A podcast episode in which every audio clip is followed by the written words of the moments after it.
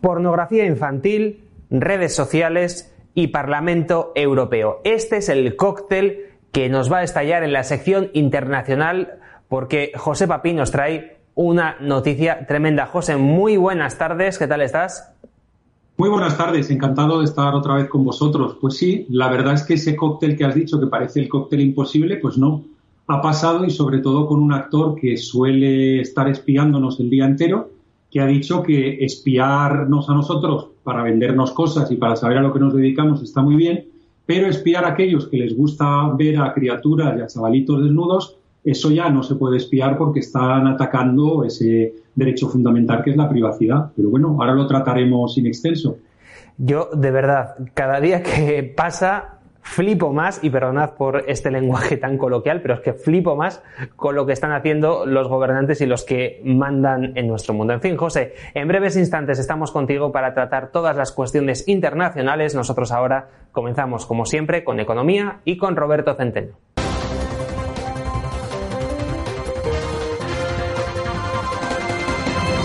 Abrimos página económica. Ya saben ustedes que la situación en España pues es dramática. Tenemos unos números rojos que dan miedo. La situación empeora, pero no se preocupen, porque el presidente Pedro Sánchez ya ha cambiado sus ministros. Roberto Centeno, buenas tardes. Parece que con estos nuevos ministros vamos a tener la panacea, que todo se va a solucionar, que vamos a Narnia, que seremos los más felices del planeta. Menos mal que Sánchez ha cambiado a sus ministros y con este nuevo gobierno yo creo que ya, vamos, la crisis económica la pasamos con nota. Bueno, mira, para hacer un resumen y que la gente sepa eh, la chusma increíble que va a gobernar este desgraciado país, ¿eh? Eh, me vas a permitir hacer un, mm, vamos, un resumen, una reseña eh, telegráfica de los que salen, de los que entran y de los que se quedan. Eh, mm, empiezo, si te parece, haciendo la reseña de los que se van. ¿Mm?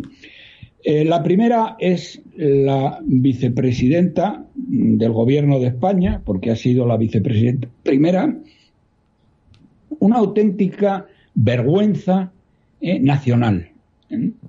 No hay ni un solo país, no solamente del mundo democrático, sino del mundo no democrático también, porque es que en China, en Rusia, en la propia Venezuela, es que no, eh, esta señora eh, es que nos ha avergonzado a todos. Primero, Calvo, el resumen de la señora Calvo es sumum de la ignorancia malísima gente, porque es más mala que un pincho, ¿eh? y sectaria hasta la náusea. ¿eh? Esta sería el resumen de lo que ha sido ¿eh? la vicepresidenta de España que nos ha avergonzado ante propios y extraños. El siguiente de los salientes es Ábalos, un personaje tortuoso, amante de la nocturnidad y de la alevosía y cómplice de las dictaduras narcoterroristas. Este ha sido el señor Ábalos.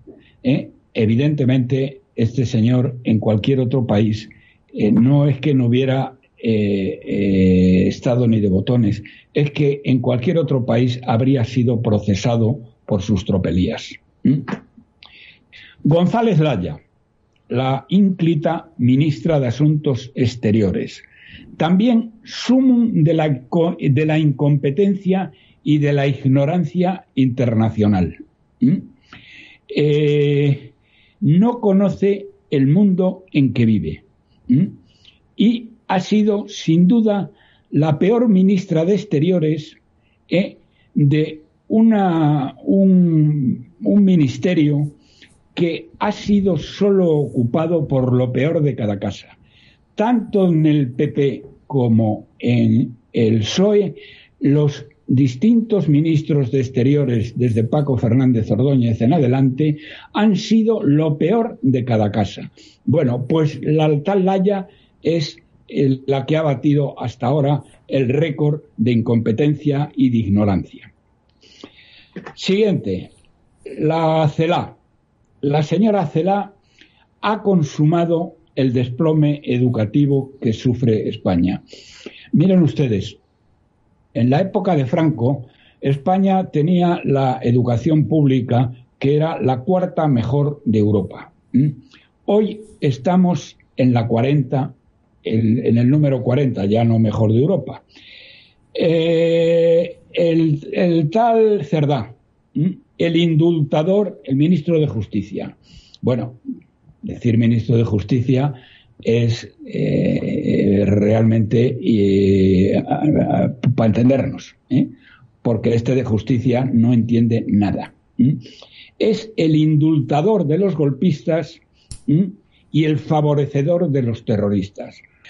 Rodríguez Uribes, un, un realmente una eh, vamos a ver si encuentro la palabra mm, un analfabeto con patas porque siendo ministro de cultura nunca se ha visto acumulada en España tanta incultura como durante su mandato.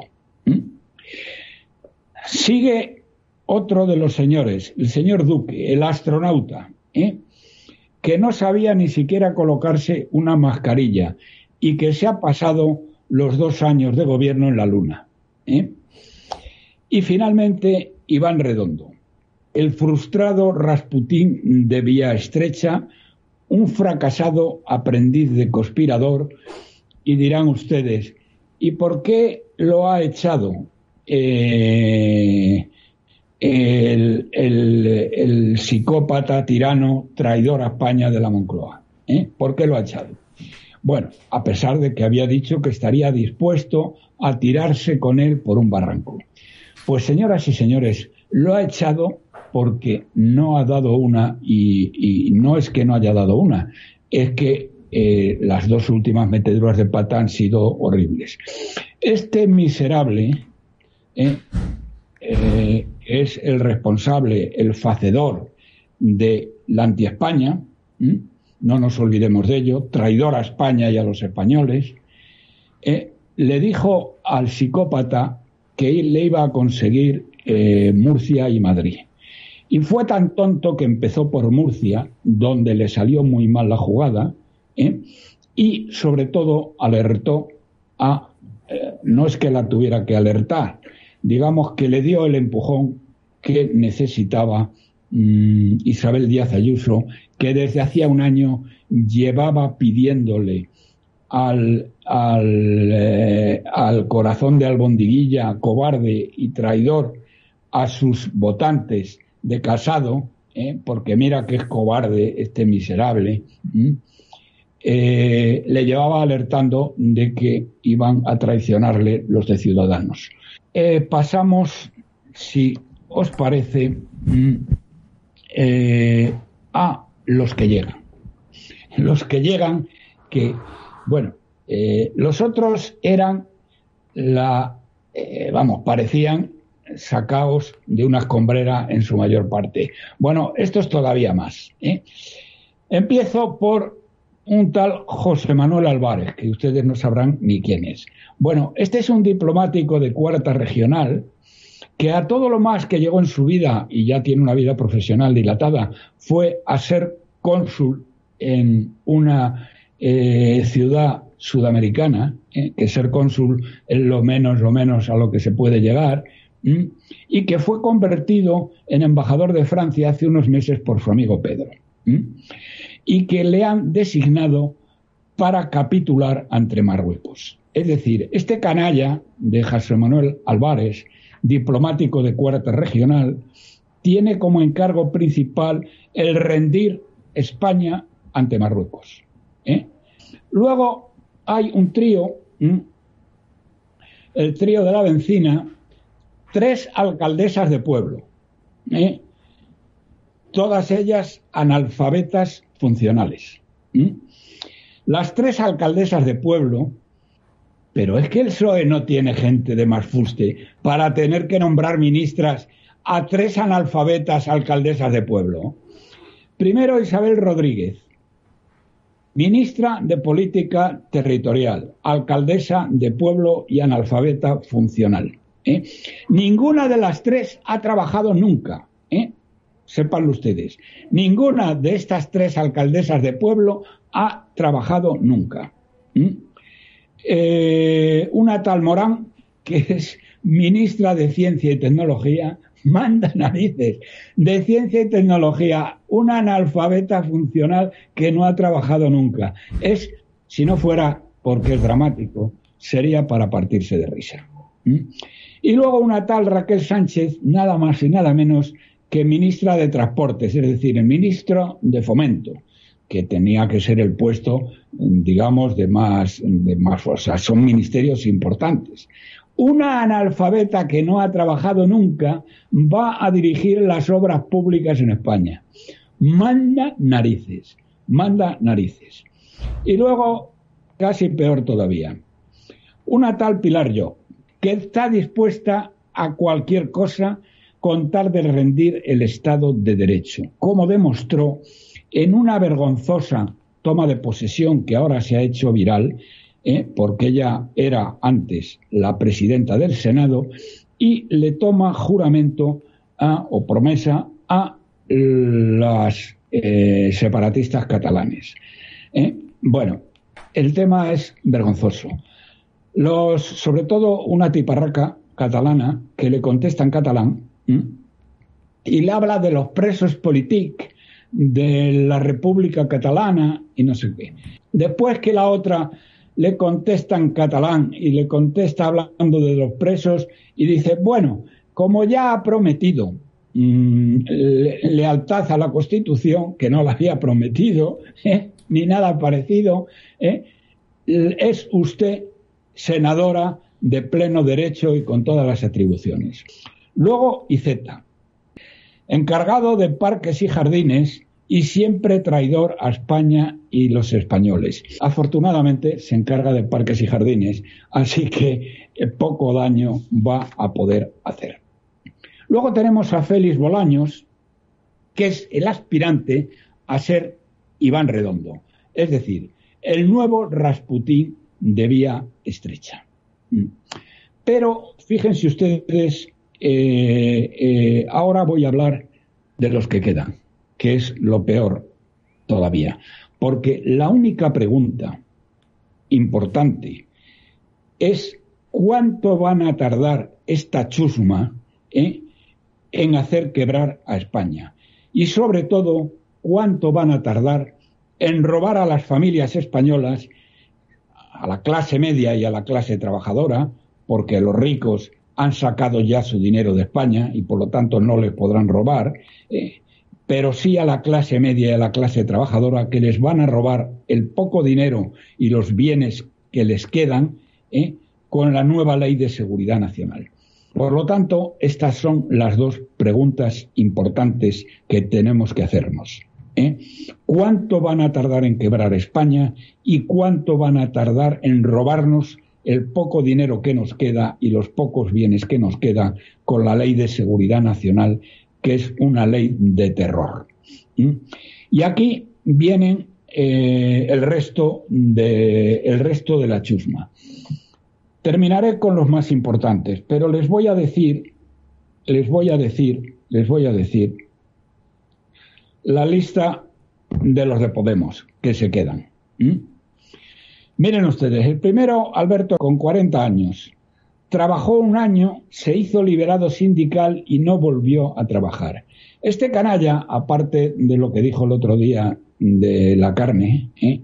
este defendía y defiende que el tipo de consumo al que quiere llevar él a España, porque es ministro de Consumo, por si no lo saben ustedes, es al de Cuba.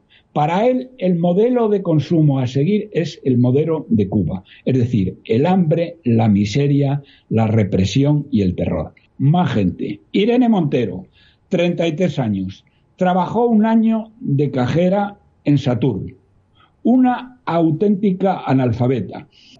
Yone Bolarra, trabajó un año como técnico social y luego no le ha dado un palo al agua. Y luego la mayor parte de ellos, Ángela Rodríguez, Eduardo Maura, Ana Belén Terrón, Javier Sánchez, Nigua Alba, Noelia Vera, todos diputados de Podemos, no han trabajado nunca, señoras y señores, no han trabajado nunca. Pero ¿cómo pueden elegir a esta chusma de la que decía Antonio García Trevijano, el más grande pensador político europeo de todo el siglo XX, que eran la hez de la hez de la izquierda mundial? La hez de la hez de la izquierda mundial. Analfabetos, mala gente, chusma entre la chusma. ¿eh? Y ahí los tienen a cinco de ellos de ministros. Bien, y ahora lo más grave de todo. Y voy a centrarlo en una sola persona, que es la gran ganadora, de alguna manera, de este cambio de gobierno, porque es vicepresidenta eh, primera. ¿Mm? Me estoy refiriendo a la vicepresidenta de Economía.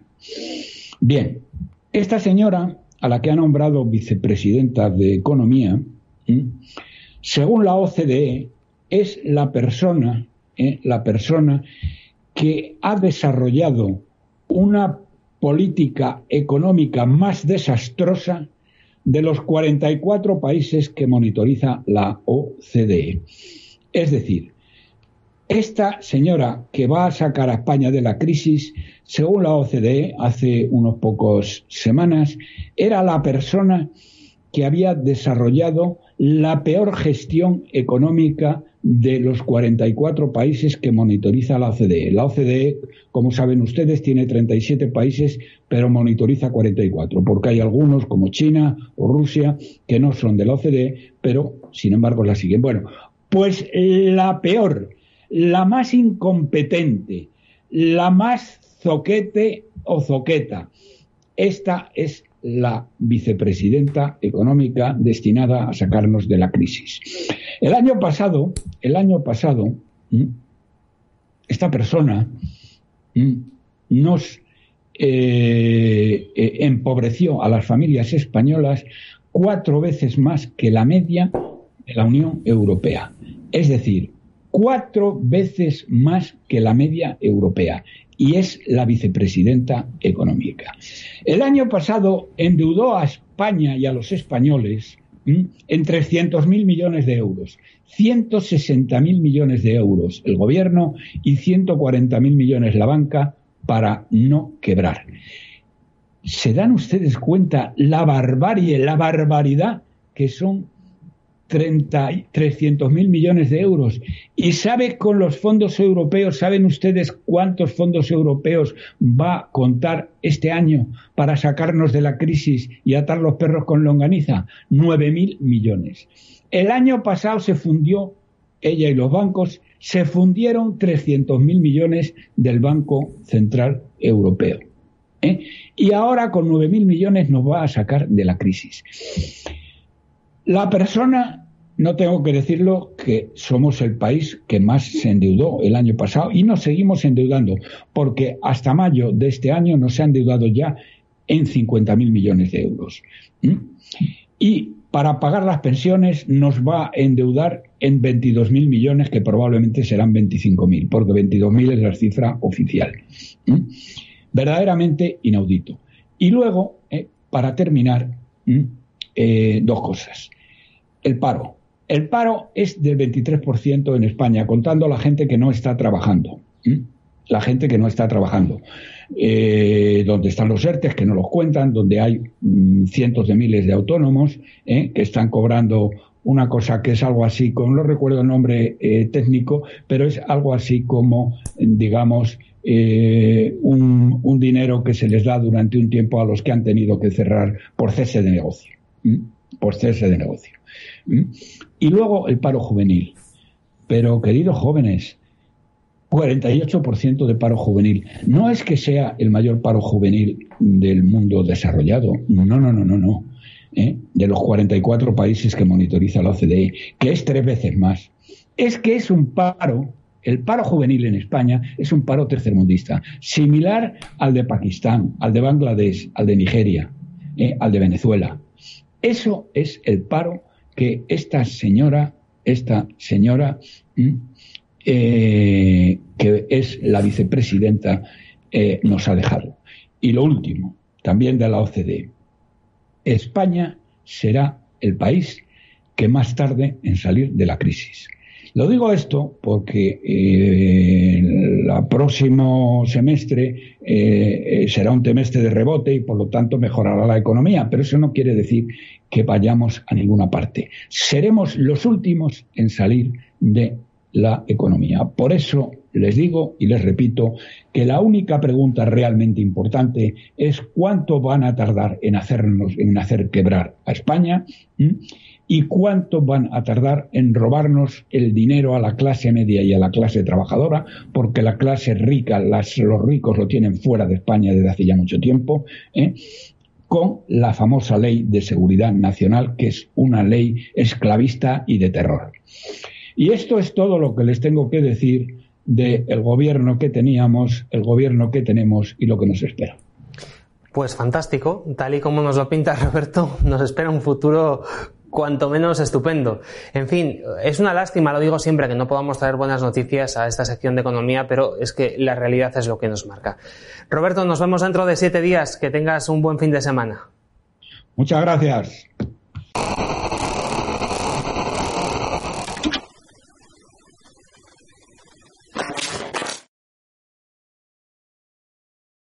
Abrimos la tertulia con criterio y hoy con esta noticia que estáis viendo en imágenes, el Tribunal Constitucional falla que el confinamiento del primer estado de alarma fue inconstitucional. Los magistrados fallan con seis votos a favor y cinco en contra y declaran inconstitucional el confinamiento al considerar que se trató de una suspensión de derechos. Para tratar este asunto tenemos con nosotros a nuestro jurista José Luis Escobar. José Luis, ¿qué tal? Muy buenas tardes.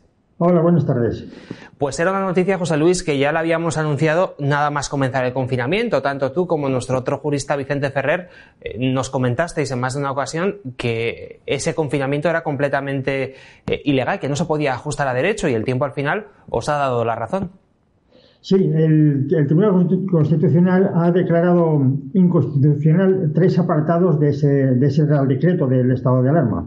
Uno es el 7.1 sobre el derecho de circulación, cuando decía que solamente podíamos salir a la calle a comprar alimentos, a la farmacia, al banco, etcétera, eso lo ha declarado inconstitucional. El artículo 7.3 eh, que declaraba, declara inconstitucional la, circulación de vehículos, cuando decían que no podían restringirnos en la, circulación por carreteras, etcétera. Eh, también, bueno, van, a ser declarados inconstitucionales si es que no son firmes ya, es decir, si se han recurrido y aún están en proceso las, multas eh, que se pusieron a cargo de estos, de estos artículos o con fundamentación en estos artículos. Parece ser, porque todavía no tenemos el texto, que el Tribunal Constitucional ha curado en salud al Gobierno en cuanto a la responsabilidad patrimonial. Es decir, no ha declarado inconstitucionales todas las cierre de actividades, etcétera, eh, que causó grave, o sobre todo a la hostelería, graves perjuicios a la hostelería. Lo que ha hecho ha sido salvar la responsabilidad patrimonial del gobierno declarando constitucionales esos eh, cierres de, establecimientos o de actividades. Pero esto es fantástico, José Luis, porque al final lo que estamos viendo es que el gobierno se puede saltar la ley a lo bestia, literalmente a lo bestia, porque eh, lo que ocurrió fue que se suspendieron derechos fundamentales y aquí todos se van de rositas. Bueno, vamos a ver la, jugada del gobierno. ¿Por qué hizo esto? El gobierno debió declarar el, estado de excepción, no el estado de alarma. ¿Por qué el estado de excepción? Porque el estado de excepción prevé, por ejemplo, eh, que se prohíba la circulación o que se prohíba el derecho de reunión, que fue lo que pasó aquí. Pero ¿por qué no lo hizo? Porque quien tiene que autorizar ese estado de excepción no es el gobierno, sino es el Congreso y el gobierno no quiso someterse al Congreso. Además, tiene un tiempo limitado de 15 días, y es decir, a los 15 días tiene que volver otra vez a solicitar, es decir, un control estricto del Congreso sobre la limitación o suspensión, perdón, suspensión de derechos fundamentales. Y lo que ha hecho el gobierno ha sido evitar cualquier tipo de control declarando el estado de alarma. Bien, ¿Qué ha ocurrido con esto? Porque, eh, ¿Qué ha hecho el Tribunal Constitucional? El Tribunal Constitucional ha esperado a que se terminara la vigencia del, estado de alarma para no interrumpirle. Es decir, lo que ha hecho ha sido debido al, retraso en dictar la sentencia, estando, afectados nada menos que los derechos fundamentales de todos los españoles, de todo ciudadano español, lo que ha hecho ha sido evitar pronunciarse para no interrumpir esa, vulneración de derechos. Es decir, ha estado apoyando al gobierno en ese sentido. También lo está apoyando en, el sentido de, como se han cerrado muchas actividades de forma ilegal y si eso ha dado como lugar o puede dar como lugar una responsabilidad patrimonial de la Administración, lo que ha hecho ha sido cubrirse también para que no puedan existir esas reclamaciones o si existen, que tengan poco recorrido jurídico o poner al menos serias dificultades para que tengan éxito. No solo eso, se ha filtrado que el presidente del Tribunal Constitucional ha querido eh, dilatar la, la publicidad del fallo hasta septiembre para evitar daños al nuevo gobierno, al gobierno recién nombrado no, no ha podido ser. Luego se ha visto otra cosa, se ha visto que son cinco contra seis. Es decir, hay una división entre progresistas, lo que llaman jueces progresistas y jueces conservadores, que es bastante llamativa. Es decir, una sentencia va a depender de la composición del tribunal, no de su adecuación a la Constitución. Esto es algo terrible, porque dejamos al lado, al lado el, el principio de legalidad, que es fundamental para cualquier Estado de Derecho, sea dictadura o democracia, Estado de Derecho si, el, el, Estado se, se, rige por, leyes o por normas diferentes a lo que son las leyes, como por ejemplo la composición de un tribunal, y más si es el Tribunal Constitucional, vamos dados. Esto exige una inmediata corrección de la perdón, una inmediata eh, sí, corrección de la Constitución, es decir, o, o publicar una Constitución nueva, o hacer una Constitución nueva, porque no podemos estar al albur de la composición de un, de un tribunal. Eso es algo absurdo, como hemos visto que está pasando. Por otro lado, eh, eh, bueno, em, va a haber una serie, una serie de dificultades en, todas las, reclamaciones que se han puesto, sobre todo en hostelería. Si, si, continúa, si, si continúan los procedimientos, es decir, si no se ha dictado hasta ahora una sentencia firme. Porque efectivamente existe un articulado en la, ley de, de, responsabilidad patrimonial que establece que si una ley es declarada inconstitucional, si el Estado tendrá que asumir los daños que ha causado. Pues eh, me imagino que habrá muchísima gente que esté viendo este vídeo, muchísima gente que estará viendo los medios de comunicación también estos días, que se habrá llevado las manos a la cabeza, porque independientemente de que algunos sí que estuvimos diciendo que aquello era completamente inconstitucional, hubo muchísimos juristas que salían en televisión a decir que lo que había hecho el gobierno era perfectamente legal. En fin, eh, Dime, José Luis. Sí, sí, por, ejemplo, por ejemplo, cinco magistrados del Tribunal Constitucional han, emitido votos particulares. Pero sí quiero hacer hincapié en una cosa. Vamos a ver. Eh, a una dictadura se la, se la entiende cuando se vulneran los derechos fundamentales, o más, cuando se vulneran sin ningún control. En este caso, lo que, ha, lo que ha hecho el gobierno ha sido vulnerar los derechos fundamentales sin ningún control del Congreso. Lo que ha hecho ha sido esquivar el control del Congreso. Bien, eso es típico de una dictadura. Y además es típico de una dictadura fascista. Recordemos que ayer, eh, ayer mismo el, el, Boletín Oficial del Estado publicó un decreto de las Islas Baleares en el que el propio gobierno de las Islas Baleares se permitía el lujo de declarar estado de alarma, es decir, obligar a la gente a confinarse o obligar a vacunarse. hasta aquí hemos llegado. Fíjate que el mismo día que declara inconstitucional el estado de alarma el Tribunal Constitucional, el, un gobierno regional se atribuye el derecho de, que se atribuyó al gobierno de España de, por real decreto, obligar a vacunar o obligar a, confinarse a la población sin ningún control del Congreso. Porque la diferencia entre una democracia y una dictadura es que cuando se toman medidas excepcionales en la dictadura existe control, en la democracia existe control del Congreso, que es justo lo que no hay hecho. Pero no solamente los juristas. ¿Quién ha apoyado al gobierno en esto? Aparte del PSOE, que su partido lo ha apoyado el PP. Lo ha apoyado todo el arco, parlamentario. Quien ha puesto el recurso de inconstitucional ha sido Vox. Pero resulta, y aquí la paradoja, que Vox es titulado por esto eh, un partido de extrema derecha, es decir, un partido fascista. Se están llamando fascistas a lo que están defendiendo el control de las limitaciones o la supresión de los derechos fundamentales de los ciudadanos. A ese se le llama fascista. Y no son fascistas todos los que apoyan a un gobierno que vulneran o limitan o suspenden, mejor dicho, suspenden, según el Tribunal Constitucional, suspenden los derechos de los ciudadanos sin ningún control. Eh, a esta situación hemos llegado. Por cierto, José Luis, hablabas precisamente eh, de la demora que ha habido hasta que se ha pronunciado el Tribunal Constitucional sobre este asunto. Eh, yo siempre había leído que la justicia, señora rápida, no era justa. No, si aquí tienes el caso, ¿para qué nos sirve el Tribunal Constitucional? Vamos a ver, el Tribunal Constitucional lleva 10 años para sacar una sentencia sobre el aborto. Con, eso está dicho todo. Y se ha tirado eh, un año y tres meses para dictar una sentencia sobre el tribunal, sobre el estado de alarma, una vez que este ya eh, ha sido derogado. Eh, pues con eso está dicho todo, de que no sirve el Tribunal Constitucional. Ahora, ¿para qué sirve esto? Hombre, si hubiera, si en España hubiera un, gobierno con autoristas, con autoridad moral, dimitiría inmediatamente. Pero bueno, he vulnerado los derechos de toda la población española durante un tiempo por no querer someterme a un control del Congreso, que es aquí está el quid de la cuestión, pues bueno, me, dimito porque eh, dimito porque lo que he demostrado es que soy un, fascista de libro, un fascista de, Mussolini, de, todo con el Estado, nada contra el Estado, todo dentro del Estado todo dentro de lo que yo mando, que es lo que ha hecho este gobierno. Pero como no tienen ni autoridad moral, ni tienen, no, tienen absolutamente ninguna, ninguna credibilidad, no, en fin, son como una, especie de pintamonas que están allí eh, vulnerando derechos, y, pero todos los medios para ellos son válidos con tal de mantenerse en el poder. Por eso urge un cambio constitucional.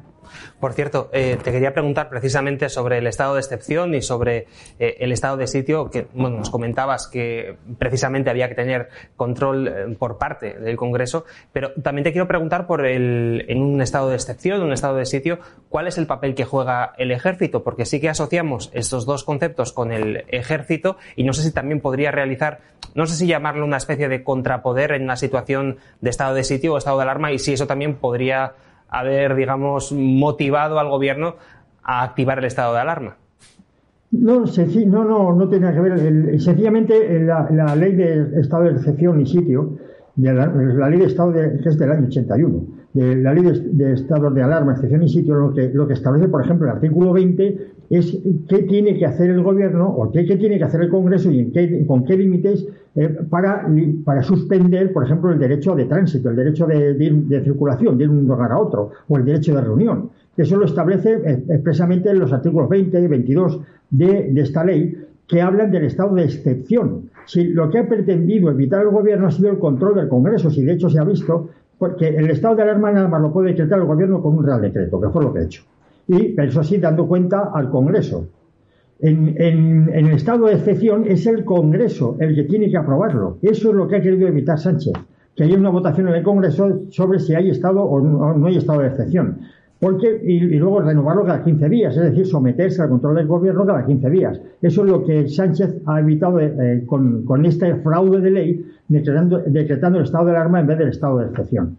Por cierto, habrá que ver, José Luis, qué ocurre con el siguiente estado de alarma de seis meses hay muchos juristas que están diciendo que es completamente ilegal porque cada 15 días había que ir a renovarlo al Congreso y se han inventado un estado de alarma de seis meses. Veremos qué es lo que dice el Tribunal Constitucional quizás el siglo que viene porque a este paso ya uno no sabe cuándo va a fallar, pero sí que me gustaría relacionar quizás este tema con una ley que ha sido muy polémica y sobre la que además hemos hablado en este canal, que es la Ley de Seguridad Nacional, que está en trámites, es verdad que todavía no está aprobada, pero es una ley también que le va a dar al presidente del Gobierno muchísimos poderes, porque si se activa lo que llaman en esa ley eh, estado de crisis, es que ni siquiera tiene eh, que ir al Congreso a renovar nada, simplemente tiene que dar parte y el Congreso no le controla para nada, es decir, le daría poderes absolutos al presidente del Gobierno.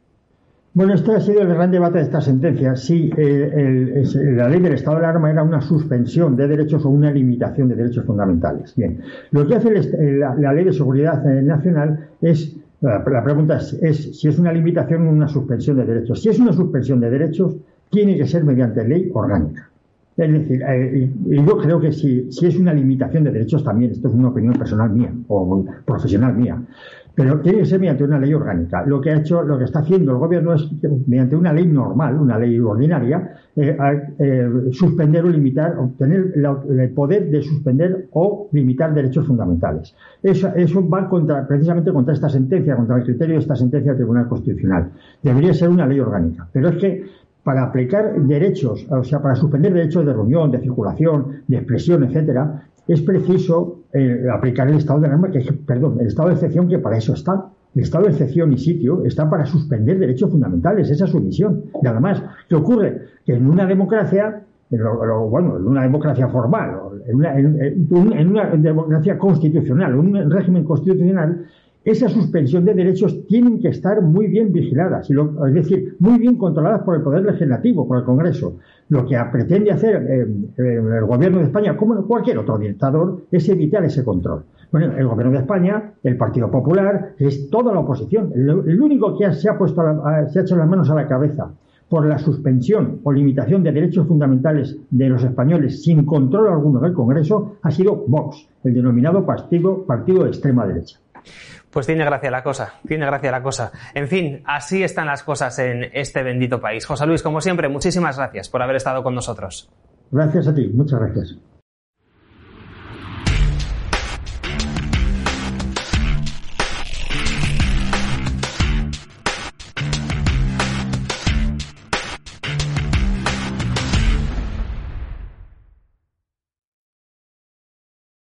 Lo decíamos al inicio del programa. Pornografía infantil, Facebook, redes sociales, Parlamento Europeo. Menudo cóctel, José, el que nos espera hoy en la sección internacional. Muy buenas tardes otra vez. Enseguida tratamos este asunto, pero si te parece, vamos a comenzar hablando de Angela Merkel, que esta semana ha viajado a los Estados Unidos. Eh, ha conseguido reunirse con Biden. Biden se ha enterado de que ha estado Angela Merkel con él. ¿Cómo ha sido esto? Cuéntame. Vamos a ver, Xavi, eh, la verdad es que parece la reunión de presidentes salientes, ¿no? Uno que sabe que se le está acabando el mandato, que es Angela Merkel, que sabe que en otoño ya no será la canciller en Alemania, y luego otro que no sabe que dentro de poco qué mala, como la llamamos aquí, qué mala le va a sustituir la presidencia del gobierno de los Estados Unidos. La verdad es que, bueno, sí, eh, ya tocaba que Merkel se cogiera el avión. Merkel el año pasado, como no sabía si ganaba Trump o no ganaba Trump, se cargó una reunión de estas del, G7 y la verdad es que, bueno, pues ahora ya ha decidido cogerse el avión y irse para allá, ¿no? Y bueno, la verdad es que ahora mismo en la Unión Europea ya hemos comentado en otras ocasiones cómo está todo muy parado hasta que se sepa quién sustituye a Merkel y quien sustituye a Merkel pues empiece a mandar la Unión Europea, ¿no?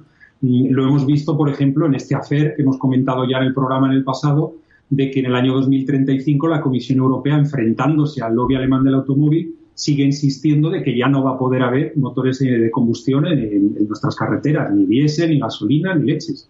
Vamos, están hablando incluso de quitar los híbridos.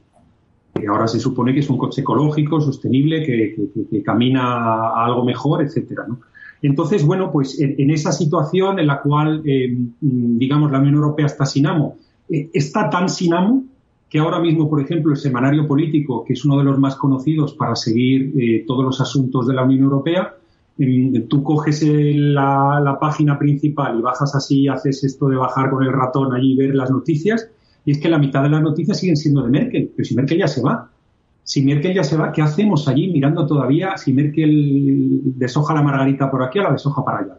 En fin, eh, por un lado nos encontramos a Merkel y por otro lado nos encontramos a Biden, que insisto, probablemente también sea un presidente saliente, ¿no? En Estados Unidos, pues la verdad es que el enfrentamiento civil que hemos comentado en algunas ocasiones ya en nuestros programas, en nuestras secciones de internacional, pues sigue increciendo, cada vez es a mayores, cada vez hay, más gobernadores republicanos enfadados, cada vez hay más contestación en redes, cada vez hay más contestación en programas de televisión y la verdad es que la situación allí va peor, ¿no? Mm, puedo dar un par de datos interesantes eh, que quizá valga la pena que conozcan todos nuestros seguidores. El primero, el primero es que ha habido casi dos millones de personas en las últimas semanas en Estados Unidos que han rechazado un trabajo. Y han rechazado un trabajo porque este hombre ha puesto en marcha un sistema de estos de paguitas. Lo digo para los que defienden las paguitas. Las paguitas están bien siempre que sean temporales, que tengan una duración determinada, etcétera, etcétera. Pero aquí lo que nos hemos encontrado es un dato de macroeconomía muy interesante en el cual, pues, el nuevo enfoque Biden, eso de los billones y los trillones de dólares de ayuda, etcétera, etcétera, pues todo esto inmediatamente se ha eh, transformado en casi dos millones de norteamericanos, de hecho, un millón ochocientos cuarenta mil de ellos que han dicho eh, paso de coger este trabajo que me estás ofreciendo. No lo quiero porque me prefiero quedar como estoy.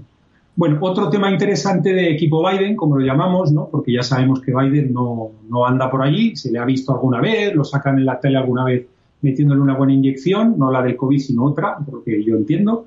Y bueno, Ahí tiene al hombre y el hombre, su equipo, últimamente dice que va a establecer un teléfono rojo con China. Hemos dicho aquí muchas veces cómo no se iba a entrar en un escenario eh, de Arcadia feliz en una relación entre Occidente y China. Eh, primero porque los chinos tienen muy malas intenciones y segundo porque los chinos nunca han sabido tener relaciones diplomáticas de una manera estable, construyendo intereses comunes, etcétera, etcétera. Entonces, ahora mismo se sigue hablando, seis meses después de que llegara este hombre a la Casa Blanca, de que a ver si pueden tener un teléfono rojo, con lo cual para aquellos que creen, digamos, en los giros copernicanos que van en contra de la escuela realista de la geopolítica, en la cual, pues, sencillamente las naciones defienden sus intereses y punto, ¿no? Pues los que creen que se puede ir en contra de esto se estarán dando cuenta ahora que lo de Biden y lo, pues que no ha sido, no es una historia de amor con Xi Jinping, pero no porque no quieran enamorarse, que a lo mejor Biden le dicen enamórate, le da la pastilla y él se enamora. Pero lo que quiero decir no es por eso, es sencillamente porque el interés geopolítico de Estados Unidos no es llevarse tan fenomenalmente con China, porque los chinos son como son y hacen lo que hacen. En definitiva, es un encuentro interesante, un encuentro entre presidentes salientes y bueno, eh, en fin, eh, la Unión Europea está como está, los Estados Unidos están como están y por lo menos sí queda gusto ver cómo en Estados Unidos la sociedad civil por lo menos está diciendo esta es mía y está empezando a haber contestación desde muchas esferas de la sociedad civil norteamericana. Pues ya me gustaría que en España tuviéramos solamente la mitad, por lo menos, de lo que tienen en Estados Unidos y en algunos otros países donde el grado de libertad es muchísimo mayor que el de nuestra querida España. Vamos a continuar en la Unión Europea, José, si te parece, lo decíamos al inicio del programa, lo hemos dicho también al inicio de la sección. Eh, tenemos un cóctel explosivo, un cóctel molotov prácticamente, que nos trae en los ingredientes la pornografía infantil, Facebook, redes sociales, eh, presuntos pederastas y el Parlamento Europeo legislando. Menuda bomba la que se formó hace una semana aproximadamente en el Parlamento Europeo. Desde luego, bueno, y es que todo el mundo eh, ha sufrido, hemos sufrido todos, esto de que te preguntan ahora mucho, ¿autorizas a que te ponga mi base de datos? ¿Me dejas tus datos para que te haga publicidad comercial, etcétera? Todo esto lo estamos viendo y lo hemos vivido recientemente por este nuevo reglamento de la Unión Europea que ya se anunció hace años, que finalmente ha entrado en vigor, las empresas se han ido adaptando, algunas sí, algunas no, pero bueno, todo el mundo se ha ido adaptando a que, bueno, pues ahora no te pueden eh, meterte en una base de datos y llamarte a la hora de comer vendiéndote no sé qué tan fácilmente. Bueno, eso es lo que, eh, lo que pretendía esa, eh, esa legislación europea, que luego se ha tenido que transponer a nivel nacional. Pero ¿qué es lo que ocurre? Que muchas asociaciones se han ido al Parlamento Europeo diciendo, oye, que aquí la gente se esconde detrás de que se llama Batman no sé qué, y tienes un pederasta haciendo guarrerías con otros pederastas, mandándose fotos, quedando para líos, etcétera, etcétera. Y entonces debería haber una excepción en las redes sociales para que sí que tengan todas esas maquinitas que se dedican a espiar a la gente, pues que espíen si hay fotografías de criaturas, si hay cosas raras de este tipo, etcétera, etcétera. Yo no entro a valorar si esto es legal, no es legal, o si tiene problemas legales, problemas de los derechos fundamentales, etcétera. Eh, ¿Por qué no me meto? Pues bueno, el propio Parlamento Europeo que aprueba esto por una abrumadora mayoría y mucha gente que vota en contra, mucha gente. Tengo aquí anotada la chuleta 537 a favor, 133 en contra y 24 abstenciones. Las abstenciones y los votos en contra no es que dijeran que la pederastia y la pornografía infantil es fenomenal, no, no dijeron eso. Lo que dijeron es que esto había que articularlo un poco mejor para que luego no lo pararan los jueces, que no estaba bien encajado jurídicamente. Yo ahí no entro y digamos que esto eh, sería un tema para nuestros juristas, nuestros abogados en ejercicio que están en, demos y lo pueden comentar en un programa y explorarlo y estudiarlo. El tema interesante aquí no es ese. El tema interesante es que la primera respuesta de una empresa que a ustedes les está oyendo todo el día, ustedes prueben a dejar esta red social abierta y hablar, no sé, de bicicletas de montaña o de que les gustaría apuntarse al hobby de la pesca lo que ustedes quieran y verán lo que les pasa con los anuncios unos minutos después o un día después.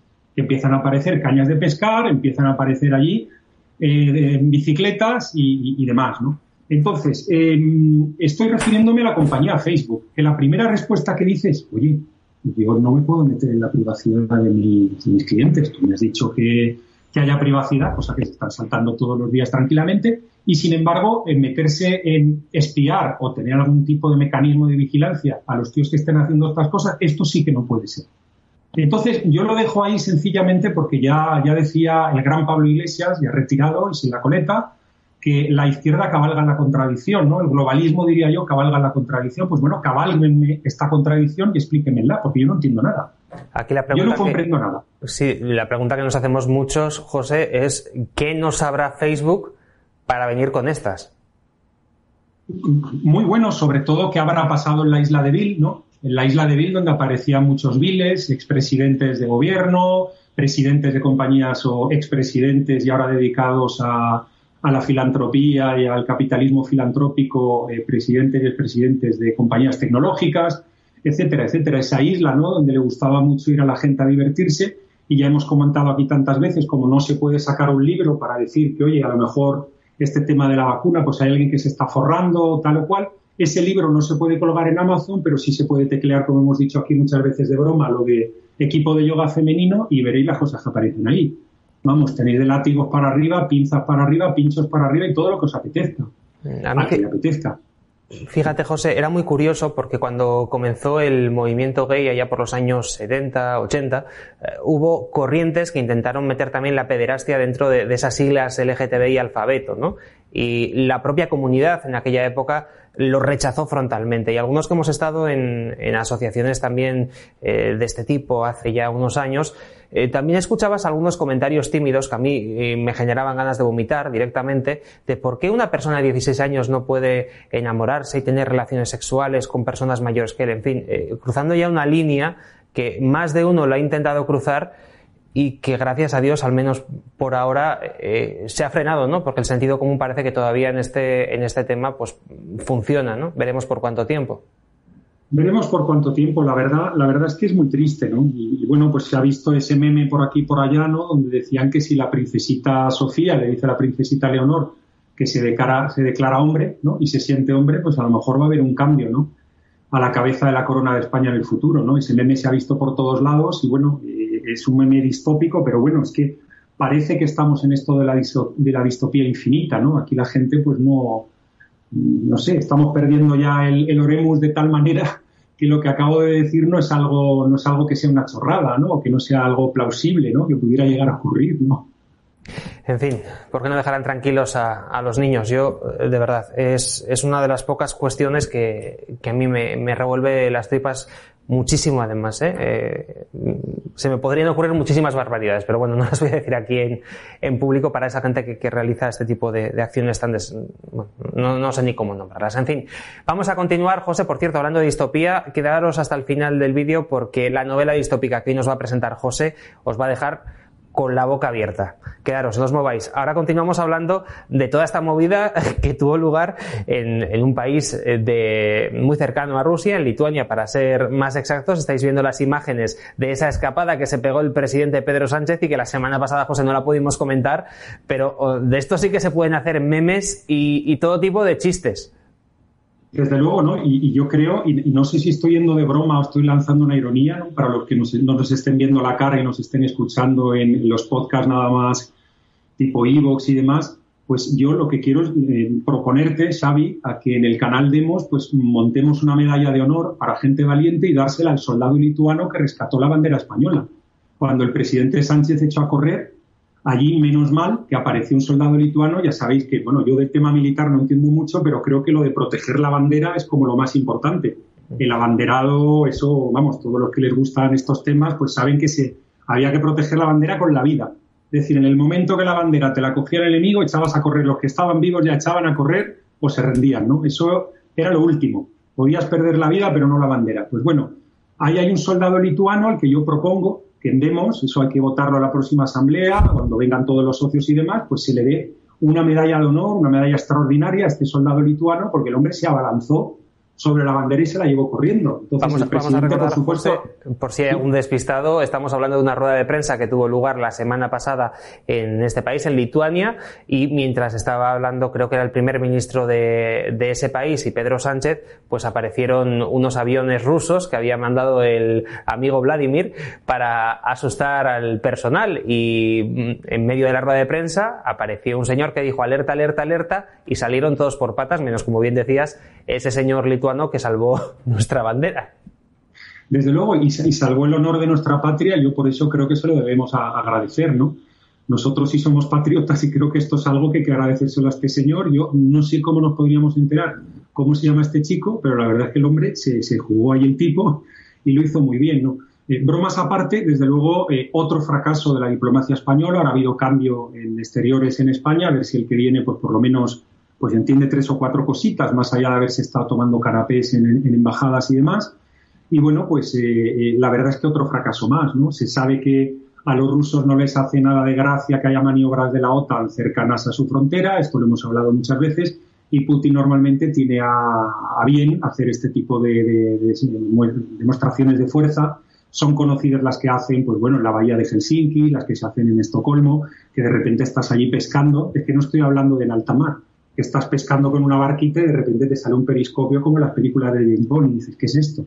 Y es un submarino ruso que está montando ahí el Cristo, pues bueno, ya como están acostumbrados, los nórdicos se lo toman con más calma y tal, pues mandan allí una barca del equivalente a la Guardia Civil, la pasean más o menos por el submarino, el submarino, che, venga, hasta luego, que también tenemos que llegar a cenar en San Petersburgo y tal, y aquellos se van para atrás y se marchan y bueno, pues eh, la verdad es que Putin le hizo una de estas a, Sánchez y, bueno, pues eh, en definitiva demuestra pues eso, que el servicio diplomático español, mientras siga creyendo que la diplomacia es apuntarse a una organización internacional, pagar dineretes para que te den encuentros con presidentes que no saben dónde están, en fin, que no comprenden que el mundo internacional es defender tu interés eh, y defender tu interés y volver a defender tu interés. Y poco más, pues bueno, pues eso, eso es lo que hay, ¿no?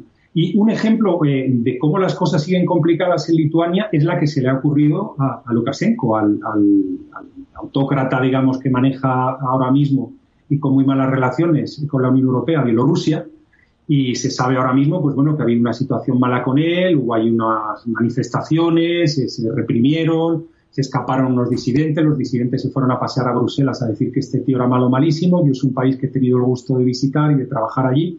Y bueno, eh, ahora mismo, pues casi parece que estamos relatando eh, Austin Power 3 o James Bond 34, pero la verdad es que se le ha ocurrido una guía a Lukashenko que es extraordinaria, vamos, extraordinario lo digo con ironía, evidentemente, y es que ha cogido ya 73 países, muchos de ellos de África, les ha dicho que si se, vamos, ha generado turismo médico, este que hacen los ingleses, ¿no? Cuando aterrizan en Alicante o en Málaga y dicen, ay, ay, ay, qué malito me encuentro, y se ingresan para que les operen de no sé qué. Hombre, un hospital en Málaga, eso es de categoría, un hospital en Alicante mucho mejor a que te ingresen allá que te ingresen en Birmingham o te ingresen en Leeds o te ingresen en Manchester, ¿no? Esto se sabe de toda la vida y de hecho había hasta mm, personas en los hay, hay personas pues, desde hace años en los aeropuertos españoles que se han dedicado y se dedican a este tipo de, temas, a decir el, británico que viene enfermo, ¿no? Hay gente que ha aparecido con el suero y me consta en primera persona que ha aparecido con el suero puesto, es decir, que han ido con la el palito este con rueda, no sé cómo se dice, lo ha ido, lo ido corriendo por el pasillo y han salido del avión así. Pues bueno, a lo que se está dedicando ahora el gobierno bielorruso es a llamar, a hacer un efecto llamada para que te pongas la vacuna, entiendo que la Sputnik, no lo he leído, pero entiendo que será esa, y luego a continuación sueltan a la gente por un bosque y la meten en Lituania. Es decir, están vengándose, digamos, de ese bloqueo por parte de la Unión Europea, mandando inmigrantes. Ha habido 1.600 a lo largo del año, pero en la última semana 800. Es decir, que tú te vas, hay un bosque de estos que hay en diferentes partes de, de, Bielorrusia, la, que, la parte que da Polonia, la parte que da Lituania, y tú coges y sacas allí, en fin, a toda esta gente africana que está ahora mismo poniéndose la vacuna y dicen, tú ya estás vacunado, macho, tú para adelante. Aquí tienes el certificado que con esto, como se puede viajar a la Unión Europea, tú ya te metes para ahí, ya verás, ¿no? Entonces, bueno, imaginaros la situación que el ejercitito ese de la Unión Europea, ese que Macron quiere que sustituya a la OTAN, bueno, va a mandar a 60 tipos. No es un ejercitito, de hecho es una fuerza de fronteras, no sé qué. Lo digo por si alguien se me pone muy técnico, es por contarlo de una manera, digamos, que se entienda fácil y, se pueda ver de una manera fácil. Entonces, van a mandar a 60 de estos controladores de fronteras. Se ha tenido que convocar una reunión de ministros de Asuntos Exteriores eh, de la Unión Europea para tratar el tema y bueno, pues Lukashenko está mandando negritos por el bosque, los vacuna, les da el certificado de vacunación y los mete en la Unión Europea, pues en fin, para hacerle la puñeta a la Unión Europea. Esto que vuelve a demostrar que al final las relaciones internacionales lo son las relaciones estas Bambi que se imaginan los del PIN de, la Agenda 2030, ¿no? El PIN de la Agenda 2030. Son relaciones Bambi, que la alianza de civilizaciones, uy, que poco se escuchan ya de esto el, tal, el cual.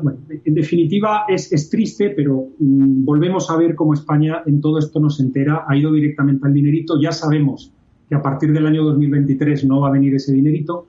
Y bueno, pues la situación, tenemos año y medio para ver si se pueden acometer, por lo menos en lo económico, no voy a hablar de lo político, reformas económicas estructurales urgentes e importantes, pero mientras tanto todos estamos felices porque seguimos viviendo en el globalismo, ellos quieren que vivamos en el globalismo, Pero luego lo que hacen, porque saben que el instinto es el instinto, y lo que hacen es que te dejan un ratito de nacionalismo controlado. Por ejemplo, la Eurocopa. Como saben que la gente está hasta la barba, por no decir otra cosa, de la vacuna, del confinamiento, de los casos, del no sé qué, de perder el trabajo, de que le bajen el sueldo, del ERTE, del orto y de todo. Están hasta las narices. ¿Y qué es lo que ha ocurrido con esto? Pues ahora mismo, pues gracias a Dios, porque es para ellos, les viene fenomenal que haya un ratito de nacionalismo controlado. ¿Qué es nacionalismo controlado? La Eurocopa. ¿Qué es nacionalismo controlado? Los Juegos Olímpicos, donde vamos a odiar cuando España se cruce en voleibol con no sé quién, pues vamos a odiar a los otros. Qué canallas son los italianos, qué canallas son los polacos, qué canallas son los brasileños. Y nos vamos a meter con ellos mucho, muchísimo porque y, vamos a sacar esa rabia instintiva, digamos, que tiene el ser humano eh, porque la tenemos encerrada. Es decir, en lugar de estar tranquilamente orgulloso de, de tu cultura, orgulloso de tu nación, orgulloso de tus valores, orgulloso de tu religión y vivir eso tranquilamente, cada uno en su casa y Dios en la de todos, pues no, lo que está ocurriendo aquí es que todos tenemos que ser amigos, pero luego en el fondo no somos tan amigos y hay que sacarle un poquito de vapor a la máquina. Porque o sacamos vapor a la máquina, como cuando se sacó vapor con UPyD, Ciudadanos, Podemos, Vox, que esa era la máquina política, pero hay también una máquina en el ser humano, que es el tío que está hasta los cojones, que no le dejan salir a tomarse una copa, que no le dejan irse a ver a la novia que tiene no sé dónde, en otro país, o que no le dejaban ir a la novia que tiene a 200 kilómetros en la, comunidad autónoma de al lado, ¿no? Entonces, la gente se, está, se ha cargado y bueno, pues ahora mismo, mm, digamos, algo que ha funcionado siempre es eso que tradicionalmente se ha llamado el pan y el circo, ¿no? Pues ese pan y circo está ahí y ahí sí que ya no hace falta ser globalista. Ahí hay que ser respetuoso, evidentemente, pero ya puedes dejar de ser tan respetuoso, ¿no? Y puedes decir, cabrón, canalla, hijo de tal, y ya te entretienes, sobre todo cuando te han marcado una canasta, que es lo que me gusta a mí, o te han marcado un gol o tal, pues te cabreas te cabreas y dices, pero, pero si das memo y le gritas al árbitro, le gritas al TAR, pero bueno, en fin, eh, son esos ratitos, ¿no? Para que sigamos luego bien controlados y bueno, ahora que hay más casos, yo quiero que un día hagamos aquí el estado de la pandemia, pero de la pandemia de corrupción política. Es decir, que tengamos unos indicadores, ¿no? Como dicen los técnicos, estos del Big Data y demás, en inglés KPIs, dicen, KPI, palabra así muy elegante, muy fina y tal, y que pongamos una serie de indicadores. Números de políticos a los que encausan y condenan. Y veremos que, la, vamos, el porcentaje no se ve. O sea, es, que no se ve, no existe. No existe. Es decir, es que hay 4.000 tíos encausados. A ver cuántos entran en la trena. Y en la trena entran 8. A veces es un número negativo. Dicen, ¿pero qué es un número negativo? Pues los tíos que entran a la cárcel en España políticos. Eso es un número negativo han encausado a 3.000 y han acabado menos 3. ¿Pero cómo menos 3? ¿Pero qué me estás diciendo? Pues son tres tíos que han soltado, que estaban antes. O sea, no solo no ha entrado nadie, sino que han soltado gente. Es decir, en eso estamos en España. Yo creo pues que no estaría mal que empezáramos aquí eh, a tratar los casos de la pandemia de corrupción política. Y vamos a crear ahí un, fin, como sea, un panel de control de estos que salen en la tele. Pues no sé por qué me José, que en esto vamos a ser campeones. ¿eh? No sé si ganaremos algo en los Juegos Olímpicos. La Eurocopa se nos ha quedado casi, casi, pero en esto ya te digo yo que ganamos, que somos los campeones. en fin, eh, si te parece, José, vamos a cerrar eh, hablando de una novela distópica. Lo hemos anunciado antes. Nos vamos a ir al año 1920. Hay un autor que escribe una novela que se llama Wii y que ha sido tu última lectura y la verdad es que lo que nos has contado a micrófono cerrado, tanto a César Bobadilla, nuestro técnico, como a mí, pues eh, nos ha puesto los pelos de punta. Nos ha asustado bastante. La verdad es que eh, muchos autores consideran que este libro distópico, Nosotros en español, de Yevgeny Zamiatin, es una obra maestra.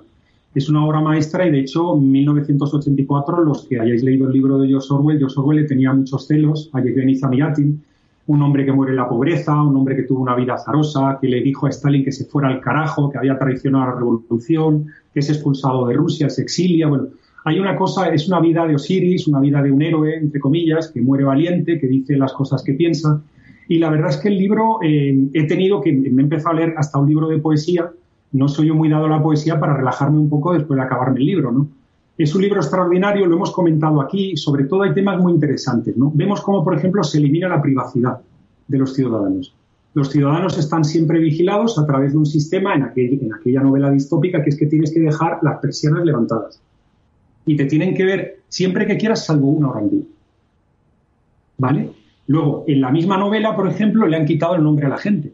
Eso de que un tío se llame César o que un tío se llame Sabio, que un tío se llame José, eso es, una, un fallo, es una cosa de antiguos, de abuelos, de, carcas, de fachas, eso no puede ser. Entonces la gente se llama, el protagonista se llama D503, la chica que le gusta se llama I330, creo. Y, y, de hecho, cuando te quieres encontrar pareja, aparte no se dejan las parejas permanentes, es decir, nos vamos al mundo de los las citas de estas online, las redes sociales y tal, pues la manera es que tú te coges un papelito rosa, pintas el numerito que te has cruzado, oye, ¿tú quién eres? Y te dice la muchacha, oye, pues yo soy I330. Tú te vas a un sitio donde depositas el número y dices, yo quiero tener una horita privada con I330. Y luego los que llevan allí el cóctel hacen así, ¡pum! dicen, al D503 le ha tocado la O no sé cuánto y la I300 no sé qué. Bueno, joder, la tía me ha hecho caso. De hecho, no es que te haga caso la tía, es que tienes que pedir permiso y entonces la red social te saca esa carita y esa carita es para ti. La red social ahí en concreto es una oficina que te asigna carita. O sea, imaginaros lo que llegaba a ver este hombre. Imaginaros cómo, por ejemplo, él llama eh, a lo que divide el Estado único del resto del mundo, se llama el muro. Es, una cosa extraordinaria. Imaginaros cómo lanzan una campaña de tratamientos médicos que en, en aquella novela se llama La Operación, porque allí dicen que, bueno, que en fin, lo que no puede ser es que la gente tenga imaginación, porque es que tú tienes que elegir libertad o felicidad. Si quieres libertad, pues imaginas cosas, te acabas metiendo en líos y acabas siendo un infeliz. Entonces lo mejor es que no pienses, no te metas en líos, no tengas imaginación y entonces serás feliz. ¿Por qué? Porque hay un tío que se llama el benefactor, en este caso entiendo que estará en el, no sé, eh, a alguno le gustaría decir en el foro de Davos o en el Bilderberg o en Dios sabe qué, o, lo dejamos ahí, ¿no? Yo no creo que haya un gobierno mundial, no me lo he creído nunca, pero sí que es verdad que hay muchos oligopolios, muchos grupos de capitalismo de amiguetes que hacen barbaridades aquí y ahí. Pero en definitiva, ahí lo que pasa es que este hombre, el benefactor, pues él te sabe lo que es bueno para ti te lo, y te lo dan. Más cosas que pasan en el libro, es que es absolutamente extraordinario. Eh, eh os estaba, perdón, y termino con lo de, la, lo de la operación. Dicen que la imaginación, se ha habido el, santo al cielo, que la imaginación es mala y te la tienes que operar. Entonces tienes que hacer un tratamiento médico que se imaginan que es con unos rayos X en la cabeza y entonces ya pues luego eres más obediente y tal. Imaginaros lo que hace la gente por la calle. Oye, ¿tú te has operado ya? No, yo no me he operado. Oye, nos han llevado todos los de la oficina a operarnos. en las gacetas y tal. Empieza la campaña de operación. Pues nada, ustedes cambien lo de operación por otra palabra. En fin, nuestra audiencia es. Que empieza, por va, que empieza por va y acaba por cunación. Eso es, que cambien la palabrita y ya lo tienen ahí, vamos sale la, tal, lo comunican, el benefactor le explica a la gente, pero cómo no se os ocurre hacer la operación, pero cómo no, pero, pero, estáis tontos, etcétera, etcétera. ¿no? Bueno, el, libro tiene cosas también fascinantes, incluso desde el punto de vista tecnológico. La gente se mueve por metro, se mueve por tren, estamos hablando de 1920, y por una especie de taxis, eh, taxi avioneta o algo así, él lo llama aero, en inglés, que básicamente pues tú te subes un aero de estos y te mueven a otro lado de, la ciudad y ya pues, pues sigues por allí.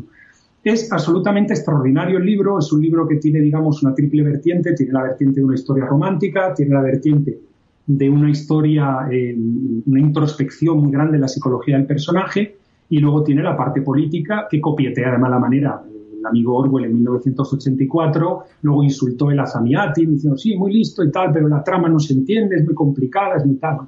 Orwell hizo lo que hizo y es un libro, desde luego, muy interesante, pero ese libro lo hizo muchísimos años después, pero muchísimas, décadas y décadas después de que este hombre viera esto en 1920. Yo creo que es un libro interesantísimo, cómo te anulan la privacidad, cómo eh, juntan a la, gente, eh, a la gente, la nominan de una manera digital, cómo eh, hay tratamientos médicos que hay que ponerse obligatoriamente para que seas bueno y seas feliz. Y luego hay pues muchísimos más temas que se tocan, que en fin, no quiero chafarle el libro al que se lo quiera leer, pero que son de verdad interesantes, interesantes. Y, y bueno, pues ahí, ahí os lo dejo. Pues una novela distópica que ahí queda para el recuerdo de esta sección. José, no tenemos tiempo para más, así que si te parece bien lo dejamos aquí y volvemos dentro de siete días con más actualidad internacional que, por cierto, eh, cada vez supera más a la propia ficción, a estos libros distópicos que nos traes todas las semanas. Gracias, José, y hasta la semana que viene. Un abrazo muy fuerte para todos. Nosotros dejamos aquí el programa a la hora de demos de este viernes. Si te ha gustado el vídeo, dale al like, compártelo, eh, pásalo por todas las redes sociales, haz que este mensaje pueda llegar al máximo número de personas posible. Siempre te lo decimos, enamórate de la libertad y no hagas caso de lo que veas en la radio, en la tele, en los periódicos. Eh, ni siquiera nos hagas caso a nosotros. Somos tan solo una pequeña herramienta para que puedas alcanzar la verdad y después de alcanzarla poder conseguir ser así libre. Volvemos el próximo lunes. Antes de cerrar, como siempre, le damos las gracias a nuestro compañero César Bobadilla que ha hecho posible que este vídeo llegue a vuestras casas.